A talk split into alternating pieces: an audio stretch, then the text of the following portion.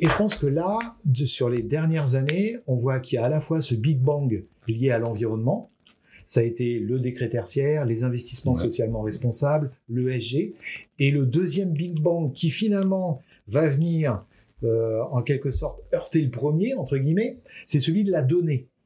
C'est-à-dire ah que pour faire tout ça, il va falloir gérer nos données. Bonjour et bienvenue. Vous écoutez Réunion de chantier, le podcast qui réunit les acteurs qui font l'immobilier et le bâtiment. Un rendez-vous animé par Antoine Gobril, fondateur de Bâtiref, la plateforme d'avis clients du bâtiment qui aide les entreprises à prouver leur qualité de service et les clients à mieux les sélectionner.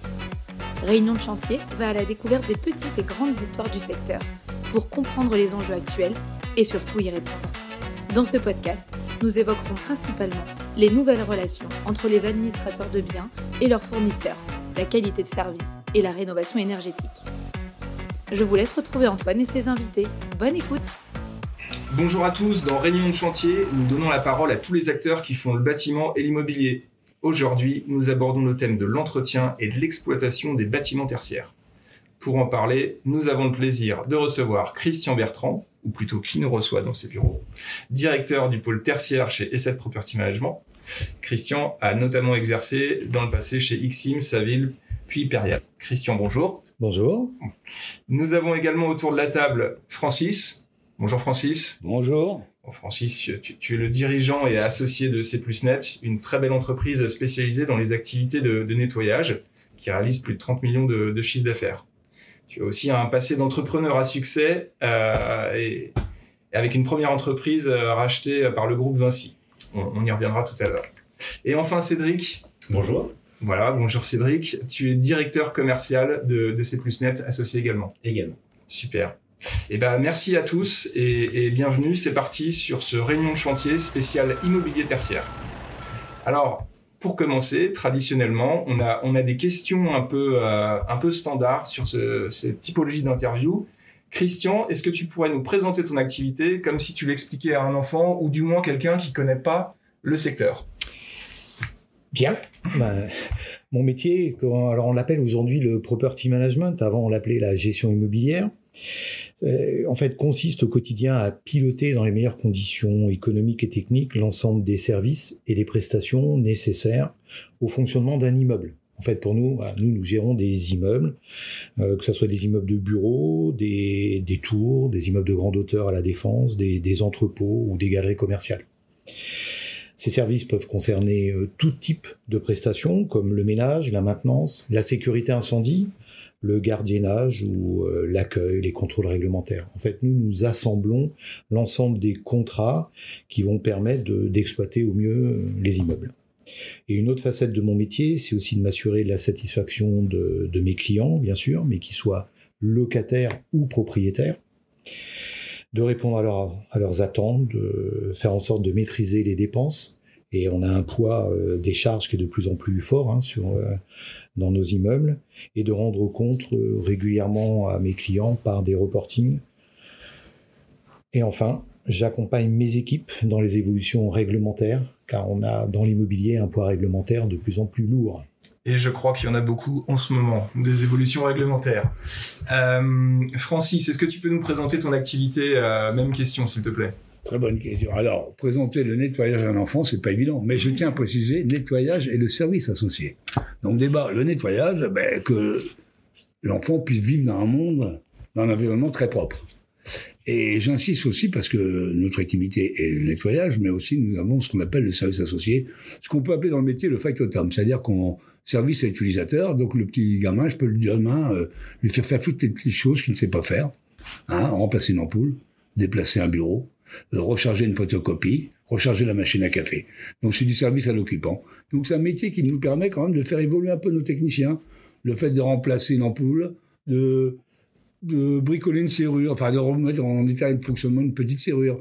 Et ça amène un service très réactif en milieu occupé. Voilà. Merci messieurs pour ces euh, premières présentations. Mmh. Pour finir euh, cette phase d'introduction et d'échauffement, avant d'attaquer le vif du sujet, euh, je vous propose une série de questions flash avec des réponses tout aussi brèves. Alors pour toi, Cédric, en premier, quel est l'événement que, que tu attends le, plus cette année? Alors c'est plutôt un événement passé, mais, euh, mais c'est le lancement de notre service traitement des déchets au, au 1er janvier dernier. Et je pense qu'on y reviendra après. Tout à fait, super. Christian, est-ce que tu peux nous dire euh, très brièvement également quel est ton projet le plus marquant sur 2022-2023 alors, c'est un projet qui de toute manière continuera sur les années suivantes. Hein. C'est digitaliser l'ensemble de nos process pour être plus réactif et euh, pouvoir répondre au mieux à nos clients.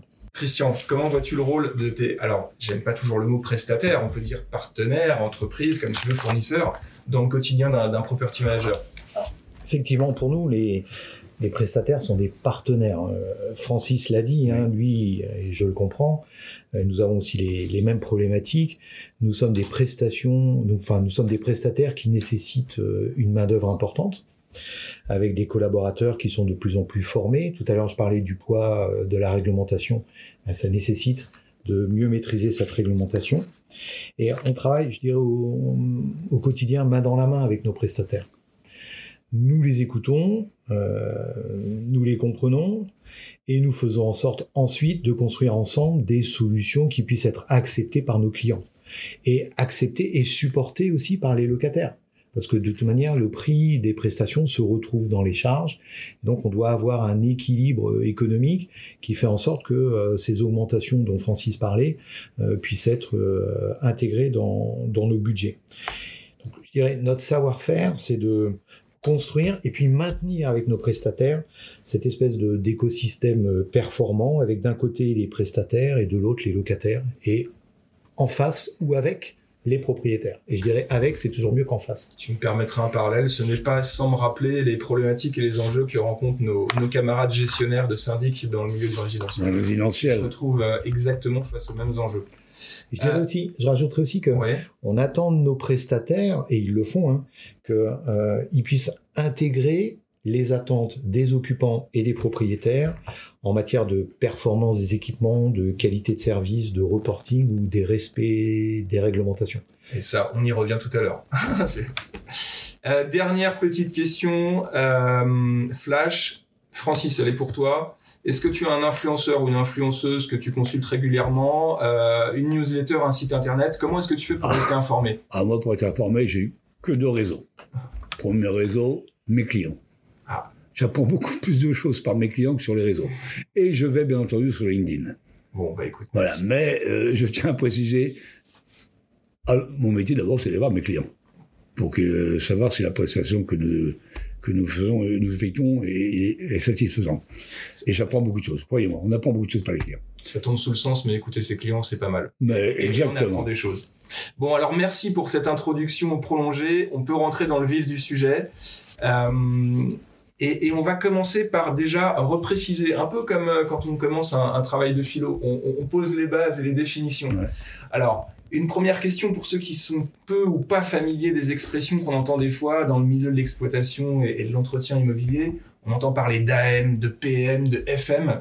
Christian, euh, pardon, Francis, est-ce que tu peux nous rappeler un peu quels sont ces, ces différents acteurs? Et leurs fonctions Très bien. Alors, Christian, Christian euh, t'es un spécialiste, n'hésite pas à me reprendre si je me trompe. Pour moi, l'AM, l'asset manager, hein, c'est, il s'occupe de l'optimisation et de la valorisation de l'actif immobilier. Il définit la stratégie d'investissement à mettre en place. Il arbitre, il vend ou il achète. C'est un métier à fort risque.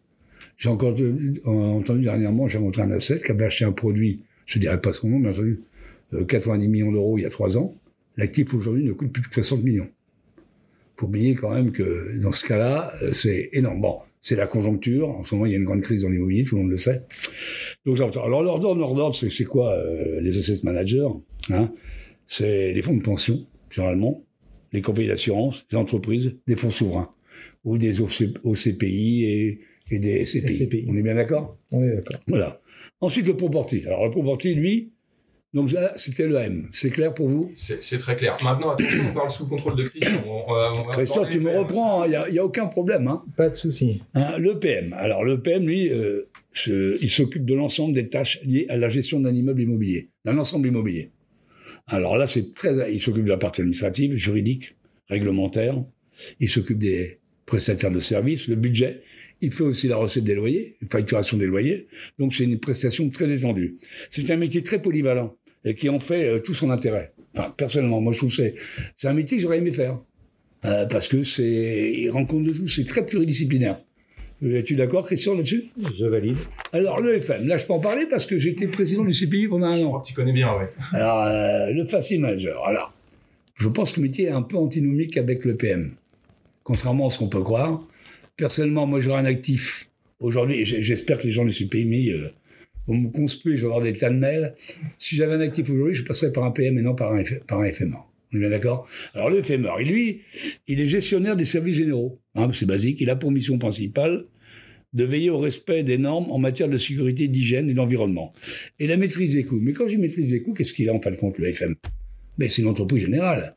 C'est ce que c'est qu'une entreprise générale? Ben, C'est tirer les quoi? Ben, Tirer les sur les sous-traitants. Donc, puisque c'est opaque, le client il n'est pas au courant.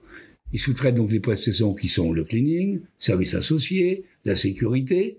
Il amène, soi-disant, un pilotage. Encore il faut-il le prouver qu'il fasse du pilotage. Et c'est le problème, c'est qu'aujourd'hui, on a tendance à tirer sur les sous-traitants. Donc, notre politique aujourd'hui, je peux dire, moi, c'est ne pas travailler avec les. C'est travailler en direct avec les properties. Où là, je peux amener un autre service. Et souvent, d'ailleurs, j'ai remarqué euh, qu'il y a des clients qui veulent passer en FM en considérant qu'ils vont faire des économies. Et deux ans après, ils font le yo-yo, ils reviennent par un PM. Voilà, donc je pense que le, le PM, mon cher Christian, as un grand avenir dans ce métier. Mais encore faut-il que, c'est ça le gros problème de ce métier, c'est que le client accepte de payer un pilotage. Et le gros problème, ça, il considère, c'est un peu notre cheval de bataille, vendre le pilotage. Et ça, c'est très important. Et je crois, je crois que le PM est bien fait pour le faire. Et tu es d'accord, Christian? Oui, notre métier, effectivement, et je l'ai rappelé tout à l'heure, c'est de d'assembler l'ensemble de ces services. On pourrait, alors, dans un sens, on pourrait considérer que nous sommes les euh, des concurrents des FMR. Mais je pense qu'en fait, il y a de la- déjà il y a de la place pour tout le monde parce que des grandes entreprises, elles, euh, pour se simplifier dans leur process, peuvent aussi passer par des sociétés de FM. Exact. On le voit notamment aux États-Unis ou dans, dans des grands pays Ouais. industriels Ouais. où lorsqu'il y a des millions de mètres carrés à suivre, eh bien c'est plus simple pour le propriétaire ou l'industriel de passer par un FMR. Maintenant, je pense qu'il y a à réguler en quelque sorte les relations et donc la valeur ajoutée qu'apporte le FMR, et tu parlais de pilotage, je pense qu'il est vraiment là, avec ses sous-traitants qui finalement participent de toute manière à l'efficacité du FMR. Oui, au- au- aujourd'hui, il y a des couches. Il n'y a, pas de modèle unique, en fait. Non. Euh, il y a un grand donneur d'ordre sur la place de Paris qui, aujourd'hui, par exemple, il a 4 500 000 mètres carrés de bureau, a créé un système Z donneur d'ordre. Vous avez le PM qui pilote l'opération et un FM en dessous. Ça, il n'y a pas de souci. Il n'y a pas de, mais avec une transparence. Ce qu'il faut aujourd'hui, c'est que le client, moi, donneur d'ordre, je dois être un petit peu au courant de savoir ce que je paye exactement. Mais c'est ce qu'on appelait, important. c'est, ce qu'on appelait un peu le, le pilotage à livre ouvert. C'est qu'en fait- Open book. voilà. L'open book. Open. voilà, tu- Voilà. le- Donc, On retient donc que l'asset qui, qui, qui va porter le risque financier et, et- et qui, et qui, qui va aborder euh, l'asset immobilier comme, euh, comme- surtout d'un point de vue enjeu financier et qui, qui Ouais. doit reporter justement au, au propriétaire. Le property manager qui a, qui a, qui a, lui une casquette vraiment de, de, de pilote opérationnel pluridisciplinaire et qui Oui. va apporter de la qualité de reporting et de pilotage de l'entretien de son immeuble à son client. Et puis de l'autre côté, un autre modèle euh, en synthèse euh, avec un FMR qui lui va être peut-être moins transparent sur sa manière de de- d'entretenir l'immeuble et qui va gérer comme une entreprise générale directement la relation sous-traitant. Voilà. J'ajouterais aussi que la plus-value du property manager vers l'asset manager, donc au profit de l'asset manager, c'est de maîtriser, de connaître ce que j'appellerais le sous-jacent, c'est l'immeuble. Très clair. Parce que l'asset manager pourrait avoir tendance à gérer en quelque sorte des lignes d'investissement. Et nous, ces lignes, elles, euh, elles prennent une réalité par ce sont des immeubles avec des locataires qui vivent au quotidien. Et ça, c'est notre rôle aussi. Au-delà aussi de la renégociation qu'on peut avoir sur les loyers. Donc, ce qu'ils vont avoir avec un property manager, euh, finalement, c'est peut-être j'anticipais sur ta réponse prochaine, mais, mais c'est c'est le- c'est l'attente de conseils, euh, de proactivité euh, et, et finalement de, de, de, oui, de, de- de conseils et de bon sens, d'expertise que, que ne vont pas leur proposer nécessairement les FMR. Exactement. Euh, nous- mais Par contre, moi, moi, je voudrais intervenir parce que pour les gens, c'est compliqué entre le PM surtout. C'est pas le FMR, les gens comprennent le FMR. Euh, le PM et l'AM. Je pense qu'un bon PM peut être un AM. Hein. Euh, Pour moi, il peut être, parce qu'il connaît son actif, il connaît l'histoire, il sait la valeur de son actif. Il a plus, comment dirais-je, d'ancienneté, enfin de savoir-faire de son immeuble qu'un qu'un asset manager public. Un asset manager, il est missionné pour rentabiliser. Euh, Rappelez-vous qu'on a créé les CPI, les OCPI, c'est pour les retraites des gens, Oui. avec un taux de garantie de 4,5%, 5%. Je trouve qu'aujourd'hui, il y a beaucoup de SCPI. Donc, le, le métier est dangereux. Ce métier est un métier dangereux quand même, hein, Ouais. parce qu'il y a beaucoup d'engagements financiers. Je dirais, l'asset manager, sa valeur ajoutée, c'est de savoir acheter des immeubles. Voilà, au bon moment. C'est ça. Et vendre. Et, ça, Vendre, ce que- vendre. et les ventes, tu parlais d'arbitrage, Voilà. vendre. Savoir l'acheter, commercialiser les lots vacants et savoir le vendre.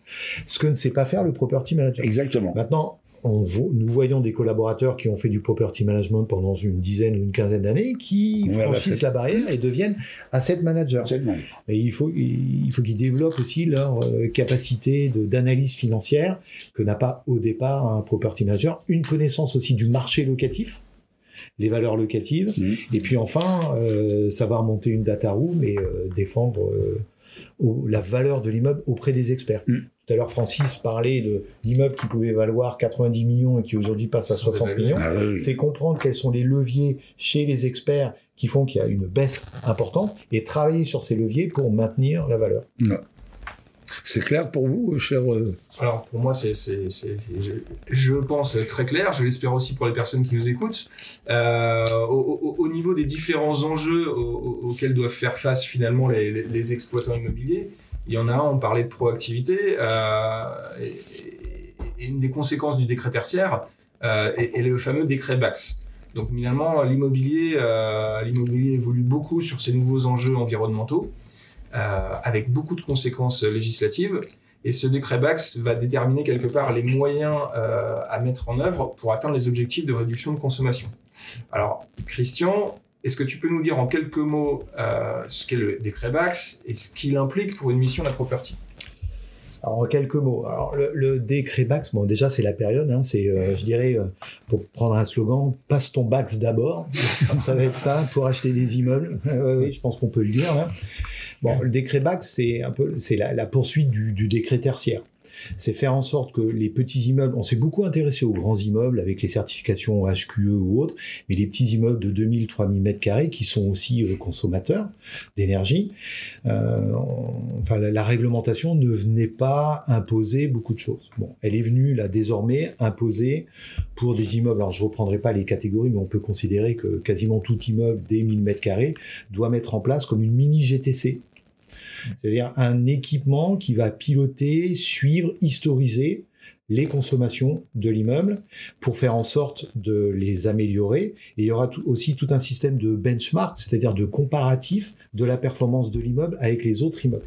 Je te coupe un instant pour ceux qui connaissent pas. GTC, GTB. Ah oui, alors, excuse- ouais. GTC, c'est gestion technique centralisée ou GTB, gestion technique du bâtiment. du bâtiment. Ok, en anglais, ce serait le Building Management Oh. System.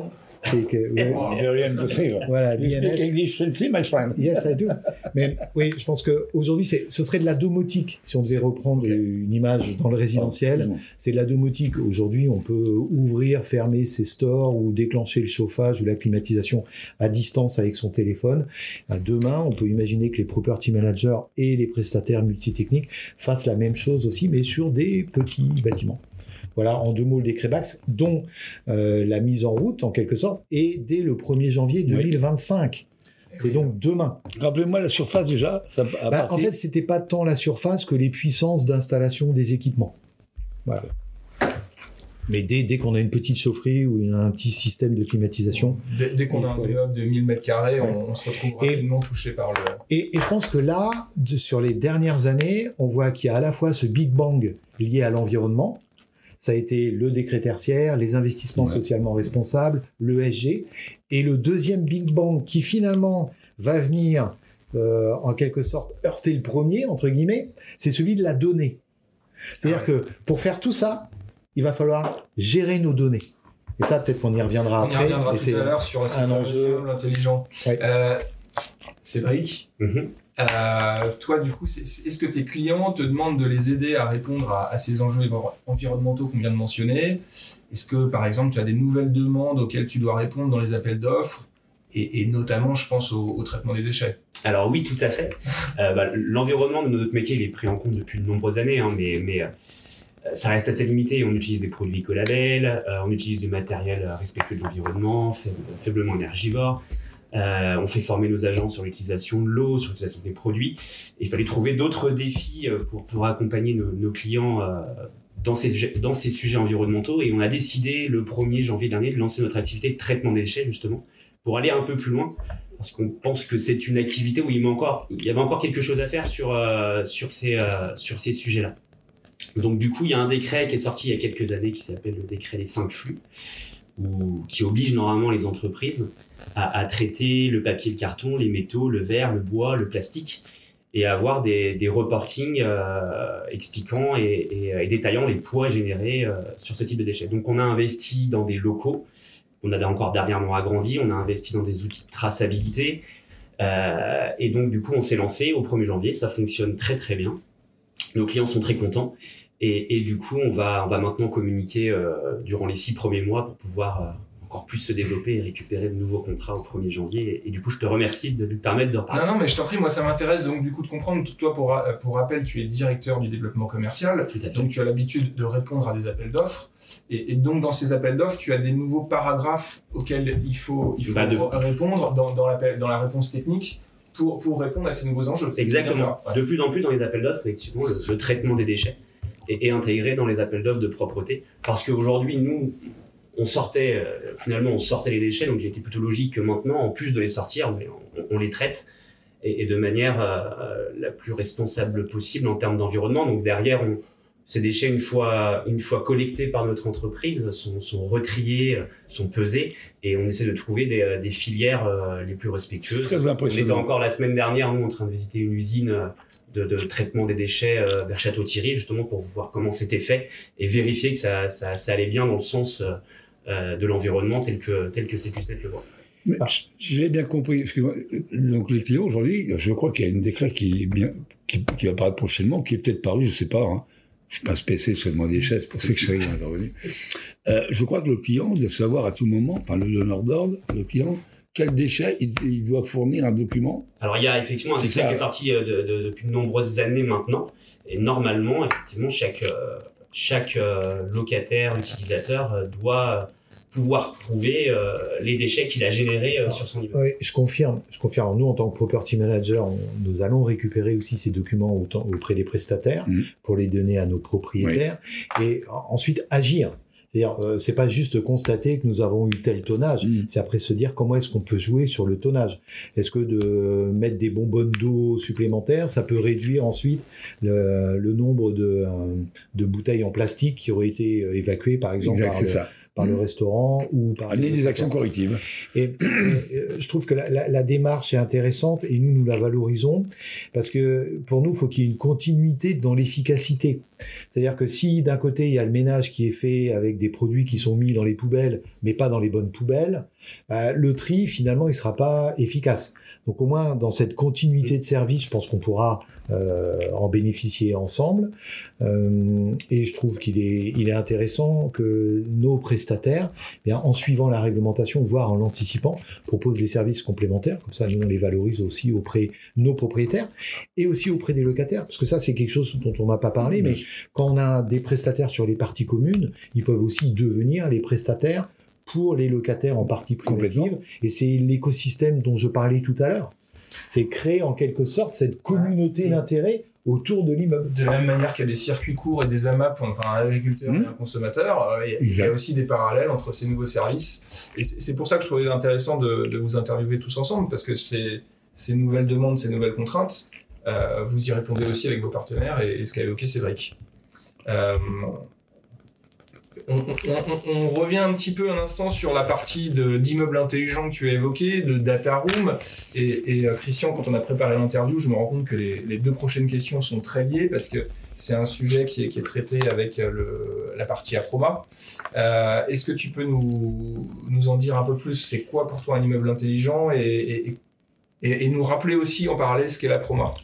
Alors, je vais faire déjà une, une, réponse simple. Pour moi, un immeuble intelligent, c'est un immeuble occupé. Ça, c'est du bon sens. Voilà. Mais, mais, je pense que c'est important de le ah, rappeler. oui. Parce qu'on aura beau y mettre toutes les technologies, euh, si jamais on ne trouve pas de locataire pour bénéficier de ces technologies, ça veut dire deux choses. Ça veut dire qu'en fait, on a construit un immeuble pour rien, hélas, et qu'on voilà, on s'est on s'est totalement trompé dans euh, l'efficacité qu'on peut apporter à nos occupants. Ouais, dans l'usage, ouais, dans l'usage. Donc parce que voilà, pour, pour un investisseur, de toute façon, un immeuble sans locataire, il a aucune utilité.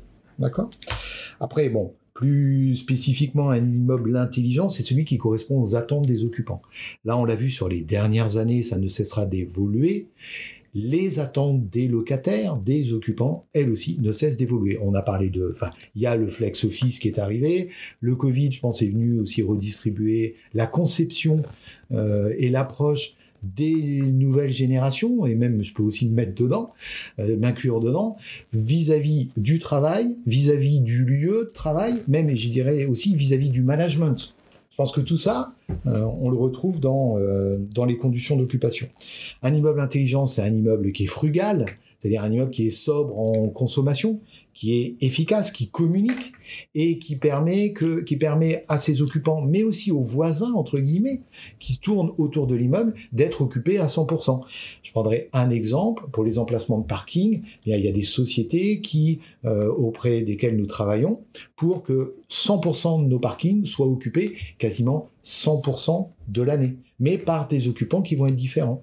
Ouais. Dans Paris, ça peut être des touristes qui viennent le week-end et qui vont aller se garer parce que euh, les parkings de l'immeuble de bureau ne sont pas utilisés pendant euh, les week-ends. Est-ce que ça veut dire, Christian, que les, les indicateurs traditionnels euh, pour mesurer euh, l'efficacité environnementale d'un bâtiment, qui était le nombre de kilowattheures par mètre carré, peuvent demain, on peut les remplacer en se disant le nombre de kilowattheures par usage, par nombre d'habitants? Puisque finalement, un immeuble, comme tu le dis, si on lui donne une seconde vie en transformant des salles de réunion ou, ou- ou le parking pour qu'il continue à être utilisé au mieux, même le week-end ou sur des temps morts euh, du temps de travail, on, on a finalement une approche Oui. plus intelligente de l'usage. Alors bon, je pense que bon, le- la, consommation par mètre carré restera un indicateur Ouais, c'est un indicateur. intéressant parce que au moins on pourra le comparer dans tous les pays. euh, bon, donc ça, pour moi, il, il faut pas le lâcher. Euh, maintenant, c'est peut-être l'efficacité au mètre carré sur la durée. C'est ça. Euh, les salles, euh, les restaurants interentreprises, de plus en plus, sont aménagés de manière à pouvoir accueillir des occupants du matin jusqu'au soir. Alors qu'avant, on ouvrait la salle à 11h30 midi, elle fermait à 15h. Ah, donc voilà, voilà de quelle manière est-ce qu'on redistribue euh, les usages dans un immeuble. Donc pour moi, en synthèse, un immeuble intelligent, c'est un immeuble qui sait attirer des locataires et qui sait les garder en les rendant euh, satisfaits. Ça, c'est le béaba. Mais oui, mais c'est bien de le rappeler. C'est du bon sens. Merci Christian. Mais le, le métier de l'immobilier repose sur le bon sens. Comme Hein beaucoup de métiers finalement. Voilà. C'est pour ça, souvent, j'ai fait comme étude, j'ai fait BSP, moi. Bon sens paysan. Bon sens. Ah oui, c'est c'est bien. Christian, euh, est-ce qu'on évoque euh, le sujet de la promo? Et, et quelle est cette association? Quels sont ses enjeux? Oui, tu- tu- effectivement, tu as évoqué. Alors, la PROMA, c'est l'association des property managers. Il y a une, une petite dizaine d'années, euh, les- je dirais les, les property managers les plus, les plus importants de la place de Paris ont décidé de se regrouper en association. Cette association aujourd'hui a une trentaine de membres qu'on a élargi aussi à des euh, property managers qui sont en région et on l'a aussi élargi à des propriétaires qui font aussi le métier de property management. Parce que on, on sentait qu'il y avait déjà un déficit de reconnaissance dans notre métier.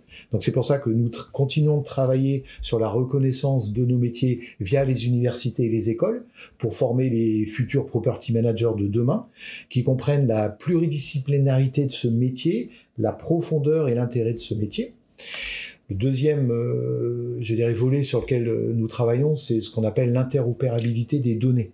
C'est-à-dire que depuis trois ans, avec notamment l'AICN que nous avons euh, créé, que nous avons rallié, qui est l'association pour la convergence numérique dans l'immobilier, c'est nous avons constaté, et là je parle aussi avec les prestataires, hein, quels qu'ils soient, avec les facility managers et avec les propriétaires, que la donnée était euh, un facteur essentiel aujourd'hui à la fois dans la maîtrise de ces immeubles et aussi dans la création de valeur pour demain. Et donc, cette convergence numérique devrait faciliter le- la poursuite, en quelque sorte, de l'information sur les immeubles, quels que soient les propriétaires, parce que les propriétaires peuvent changer. Entre 5 ans et 10 ans, bah, l'immeuble, lui, va durer entre 50 et 70 ans, mais il va avoir eu, en quelque sorte, euh, entre 4 et 6 propriétaires différents.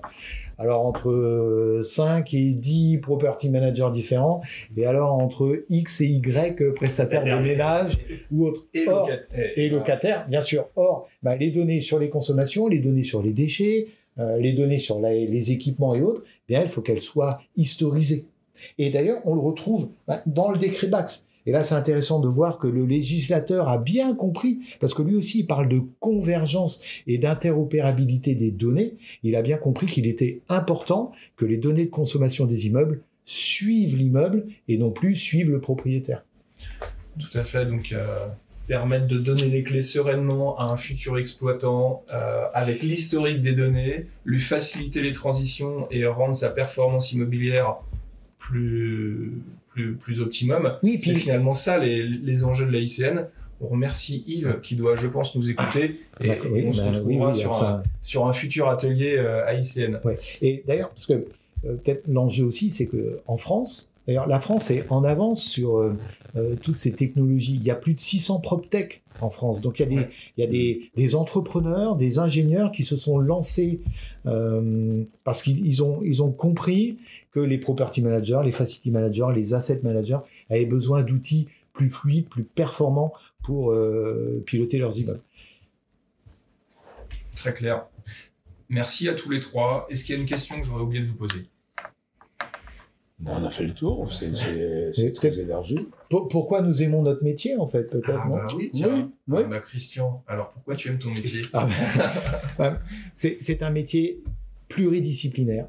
Donc ça déjà, du matin jusqu'au soir, on peut faire des choses très variées, du technique, du juridique, euh, de la comptabilité.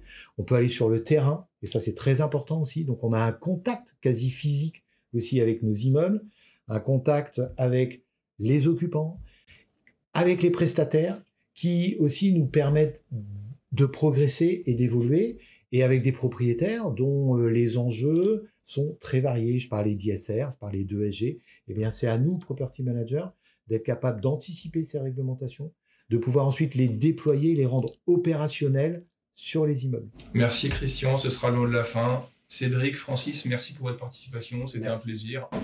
À très bientôt. À bientôt. Bientôt. Cet épisode est à présent terminé. On espère qu'il vous a plu. Si vous êtes une entreprise du bâtiment, si vous souhaitez faciliter le bouche à oreille digital et savoir ce qui se dit sur vous, retrouvez-nous sur bâtiref.fr, espace bleu pour les pros. Si vous êtes un donneur d'ordre, que vous souhaitez optimiser la performance d'entretien de votre patrimoine immobilier, retrouvez-nous sur bâtiref.fr, espace vert pour les gestionnaires immobiliers. Vous avez aimé cet épisode? Pour nous aider à faire connaître Réunion de chantier, vous pouvez liker, commenter ou partager les publications de Bâtiref sur LinkedIn ou laisser un avis sur votre plateforme d'écoute préférée. À bientôt